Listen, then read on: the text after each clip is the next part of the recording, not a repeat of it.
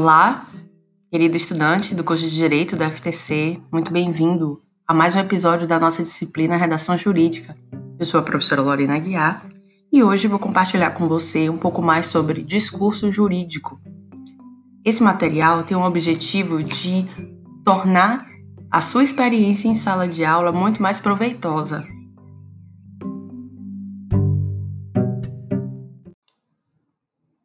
Nós vimos que uma narração completa contém todos os seus elementos: o que aconteceu, quem são as pessoas envolvidas, onde e quando a história se desenvolveu, como aconteceu e por que aconteceu.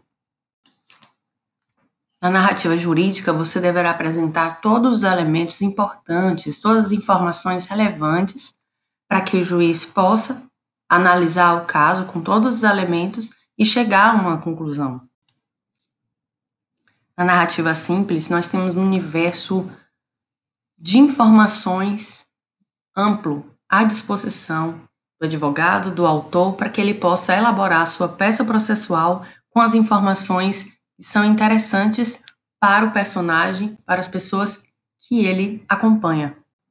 Nós dizemos que é uma narrativa mais imparcial e racional porque não tem o juízo de valor, as expectativas de quem produz o discurso. Mas também é importante dizer que algumas narrativas processuais contêm esse caráter, como, por exemplo, o relatório da sentença de um juiz anterior ao seu julgamento, contém os fatos apresentados de uma forma breve, racional, sem valoração. Já a narrativa, que chamamos valorada, ela é parcial, traz um discurso às vezes emocional, porque tem modalizadores demarcando a opinião do emissor, e os fatos são narrados seguindo os interesses que são específicos da função exercida pelo emissor. Como exemplo clássico das narrativas valoradas, nós temos a petição inicial e a contestação. Na petição inicial, o advogado traz informações que são relevantes para a pessoa que ele patrocina.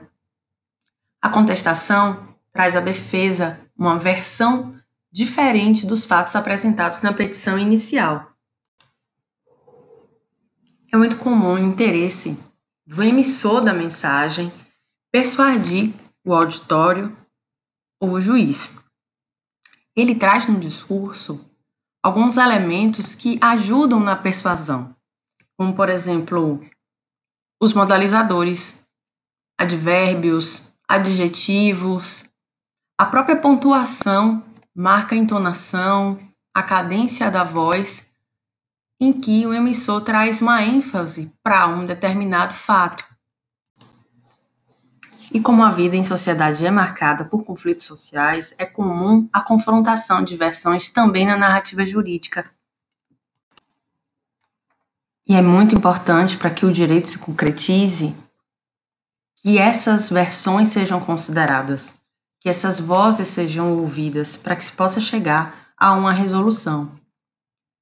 Chamamos de polifonia a multiplicidade dessas vozes, desses sons presentes na narrativa.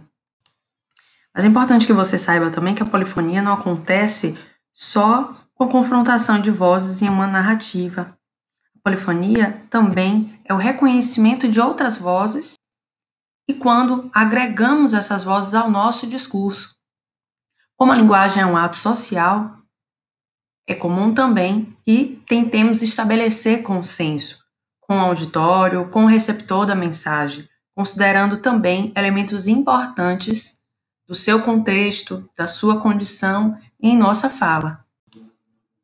E é o recurso de persuasão do autor da mensagem, porque ele leva em consideração argumentos do seu receptor. É importante que você observe também como um juiz, em seu discurso, faz referência à lei, à jurisprudência, a entendimentos doutrinários, e isso garante mais autoridade e credibilidade à sua narrativa. E percebendo a constância das polifonias nos discursos das obras literárias que estudava, que filósofo Urso Mikhail Bartin desenvolveu o conceito de dialogismo para mostrar que a linguagem é um ato social e que nós trazemos em nossas narrativas conhecimento prévio de outras. E ainda que não citemos diretamente essas narrativas, elas estão presentes nos nossos discursos, provando mais uma vez que a linguagem é um ato social e não individual. Não é interessante isso? Bom, nosso episódio chegou ao fim. Espero que você tenha gostado e busque mais informações respondendo as questões da atividade diagnóstica e da atividade de consolidação de conhecimento, além de assistir ao nosso screencast. Até o próximo episódio. Muito obrigada.